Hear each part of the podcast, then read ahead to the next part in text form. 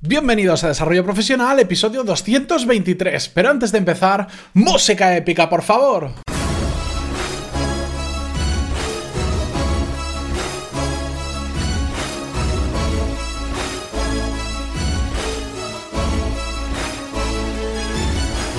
Muy buenos días a todos y bienvenidos un lunes más a Desarrollo Profesional, el podcast donde hablamos sobre todas las técnicas, habilidades, estrategias y trucos necesarios para mejorar cada día en nuestro trabajo.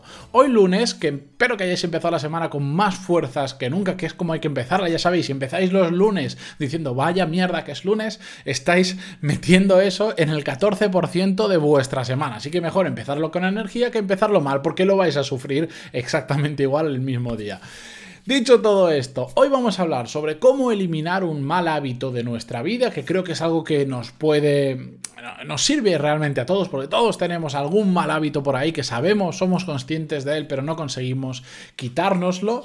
Y antes de empezar a hablar sobre ese tema, varias cosas. La semana pasada, si recordáis, en el episodio 219, compartí con vosotros un objetivo personal que me he puesto. Bueno, todos los martes vamos a recapitular cómo voy, vamos a hacer el resumen de cómo voy con ese objetivo, ya sabéis yo me comprometí todas las semanas a compartiros con vosotros a través de una hoja de cálculo que lo dejaré en las notas del programa en el episodio de mañana para que veáis cómo voy evolucionando y para que si no voy cumpliendo me, regañéis, no pasa nada, me lo escribáis, me, me enviéis un email, lo que queráis, pero me regañéis. Es una forma para mí de comprometerme con vosotros y de alcanzar mi objetivo. Lo vamos a hacer los martes, ¿por qué? Pues porque como me tengo que pesar los lunes a primera hora de la mañana para ver cómo voy, cómo, cómo he ido mejorando o no, Em, no podría grabar este episodio hasta el lunes más o menos a las 10 de la mañana y por lo tanto lo tendríais muy tarde, por lo que yo los episodios de los lunes o los grabo los viernes o los grabo los domingos, depende la situación. Entonces, como no me habré podido pesar, no os podré dar resultados, por eso lo vamos a dejar a los martes y os contaré lo que me he pesado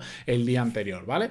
Y por otro lado, recordaros que esta tarde tendréis una nueva clase del curso de contabilidad básico donde vamos a seguir viendo temas de balances, donde vamos a ver qué son los asientos contables a través de un montón de ejemplos que nuestra profesora María nos va a enseñar de forma muy, muy práctica. Además, ya sabéis que tenéis un montón de cursos y de clases sobre negocios y sobre desarrollo profesional que os puede ayudar, ya sea si tenéis vuestro propio negocio, si queréis montar uno o si simplemente queréis mejorar en vuestra carrera profesional. Un día creo que voy a compartir exactamente eh, un poco la estrategia que estoy siguiendo de los cursos y de cómo hago las cosas porque creo que os va a resultar interesante. Pero no me enrollo más, que ya se han pasado más de dos minutos y medio y seguro que alguno después me dice que, hablo demasiado en las introducciones. Vamos con el episodio de hoy. Vamos a eliminar, vamos a ver cómo eliminar un mal hábito que resulta que son los complicados de eliminar, porque cuando tenemos un buen hábito, a que resulta muy fácil perderlo, esa costumbre que cogimos durante mucho tiempo hacer una cosa bien, de repente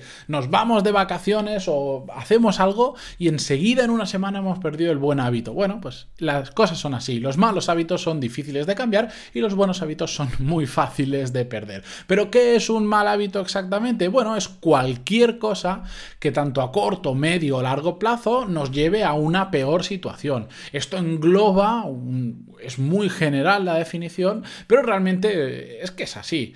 Las cosas que nos provocan a corto plazo eh, algo malo, un, hábito que cogemos a corto plazo, vemos muy fácilmente que no es bueno, bueno, estos son muy fáciles de detectar. En cambio hay otros que solo provocan un daño a largo plazo y esos son los más peligrosos, porque a, corto plazo, bueno, todos lo sabemos, eh, si cogemos el mal hábito de despertarnos tarde, enseguida vamos a ver, o de dormir más de la... O, o todo lo contrario, cogemos el mal hábito de dormir muy poco durante las noches porque queremos trabajar más, porque lo que sea, o porque nos quedamos por la noche viendo una serie o lo que sea, bueno, enseguida, esa misma semana, vamos a notar que estamos mucho más cansados, que somos más improductivos, que probablemente tenemos peor humor porque no hemos dormido, etcétera, etcétera. Es muy fácil de detectar. En cambio, los malos hábitos eh, que hasta a largo plazo no vemos las consecuencias son muy complicados de darnos cuenta de que es un mal hábito y también muy complicados de, poder cambiarlos. Como por ejemplo cuando eh, bebemos muchos refrescos, la semana pasada hablamos sobre este tema, eh, pues no vamos a notar nada. nada, por beber hoy un refresco mañana no nos va a pasar nada. Pero a lo largo del tiempo probablemente vamos a notar pues que hemos ingerido demasiado azúcar y hemos cogido más peso o que hemos tenido determinados problemas de salud por estar constantemente bebiendo esos refrescos. Normalmente los malos hábitos tienen una recompensa casi inmediata. Aunque los efectos negativos se puedan ver a corto, medio o a largo plazo, la recompensa suele ser casi inmediata. Y por eso nos gustan tanto los malos hábitos, por eso nos encanta hacer cosas que todos sabemos que no deberíamos. Y, lamentablemente es así. Pero bueno, dicho todo esto, ¿cómo podemos hacer para eliminar un mal hábito? Es difícil, pero no es imposible. ¿De acuerdo? Y esto es muy importante. Es difícil, sí, pero no es imposible. ¿De acuerdo? Así que vamos a ver cuatro puntos que podemos hacer para eliminar un mal hábito. Lo primero de todo y muy importante es que necesitamos, al igual que cuando nos marcamos objetivos, aquí también necesitamos una razón muy poderosa muy poderosa para querer eliminar ese mal hábito. No basta simplemente con decir, bueno, lo dejo y ya está. Porque para la mayoría de los hábitos eso no nos va a funcionar porque al segundo, al tercero, al cuarto día vamos a volver a hacerlo de nuevo. Debemos ser sobre todo conscientes del mal que nos está causando ese mal hábito. Si es a corto plazo va a ser más fácil tomar esa conciencia, por lo que hemos dicho antes, en cambio si es a largo plazo va a ser más complicado tomar esa conciencia, pero simplemente lo que tenemos que hacer es pararnos a pensar y decir, si creo que esto es un mal hábito, ¿qué consecuencias voy a tener al corto, al medio o a largo plazo? Tales. En, en ese momento en el que somos conscientes del verdadero daño que nos puede hacer, ya hemos avanzado mucho respecto a quitarnos ese mal hábito. Porque normalmente ni siquiera lo pensamos. Sí, me han dicho que eso es malo para la salud, que eso, que, que así rindes menos en el trabajo, pero tampoco lo pensamos mucho. Por eso tenemos que ser conscientes del daño. Otra cosa importante que tenemos que hacer dentro de encontrar esta razón poderosa es detectar por qué lo estamos haciendo exactamente. A veces normalmente siempre hay una razón mucho más profunda de la que nosotros nos imaginamos por lo que estamos cometiendo ese mal hábito, ¿de acuerdo? Como por ejemplo, y este es un caso que me pasaba a mí, comer mal no era simplemente porque decir, no, es que la comida mm, que sé que no está tan buena, pero eh, que no sé que es tan buena, me gusta mucho. Por... No, el problema que había en, al, fondo de todo, la razón más profunda, es que utilizaba la comida como una compensación por haber trabajado duro. Era para mí un premio. Si trabajaba muy duro, ¿cómo no me voy a permitir esta noche cenar una pizza, por ejemplo? ¿Cómo no me lo voy a permitir si he trabajado tan duro? Claro, esto eh, en tu mente suena muy bien, pero la realidad es que la comida no tiene por qué ser una recompensa, y menos la mala comida, ¿de acuerdo? Y menos muy habitualmente, que era lo que pasaba a mí y era lo que me llevó a tener sobrepeso.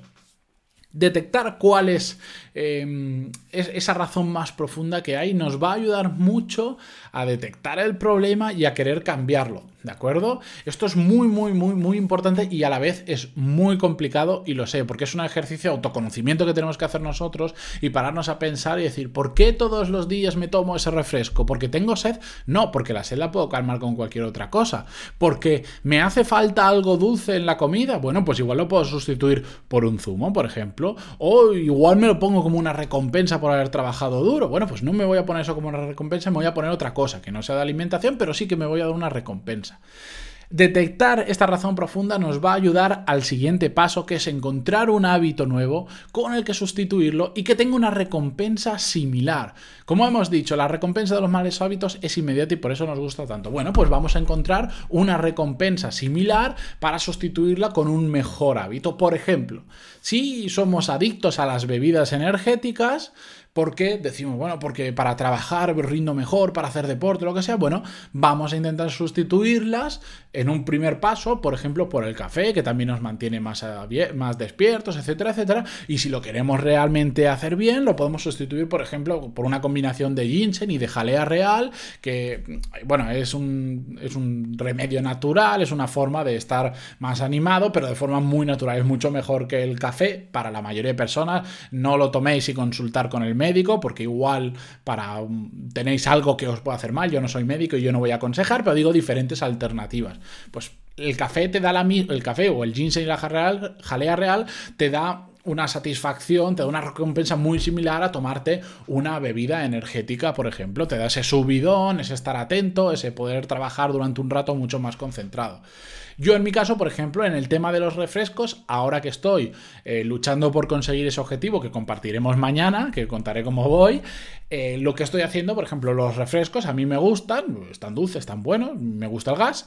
Lo que he hecho ha sido, bueno, pues sustituirlo por agua con gas. De normal bebo agua, pero cuando me apetece algo más, en lugar de tomarme un refresco que tiene azúcar o que tiene edulcorantes y tiene misterio a saber que tiene todo eso, bueno, pues lo cambio por agua con gas. Que el agua con gas no es la mejor bebida del mundo, no, pero sí es un buen sustituto de los refrescos, porque al menos solo tiene gas y no tiene todo lo otro, aunque de normal siempre bebo agua.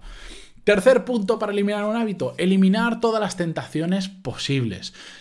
Y esto es muy obvio. Cuando estamos intentando dejar algo, no nos pongamos obstáculos a nosotros mismos. Eliminemos todas esas tentaciones. Por ejemplo, si a nosotros creemos que dormir la siesta es un mal hábito porque no somos capaces de dormir 20 minutos, sino que mínimo tenemos que dormir una hora y con pijama y en la cama y nos queremos deshacer de eso que consideramos un mal hábito, bueno, haz una cosa, ponte reuniones a la hora de la siesta quítate las tentaciones. Como tienes reuniones, como tienes compromisos con otras personas, no vas a saltarte esas horas y por lo tanto no te vas a ir a dormir.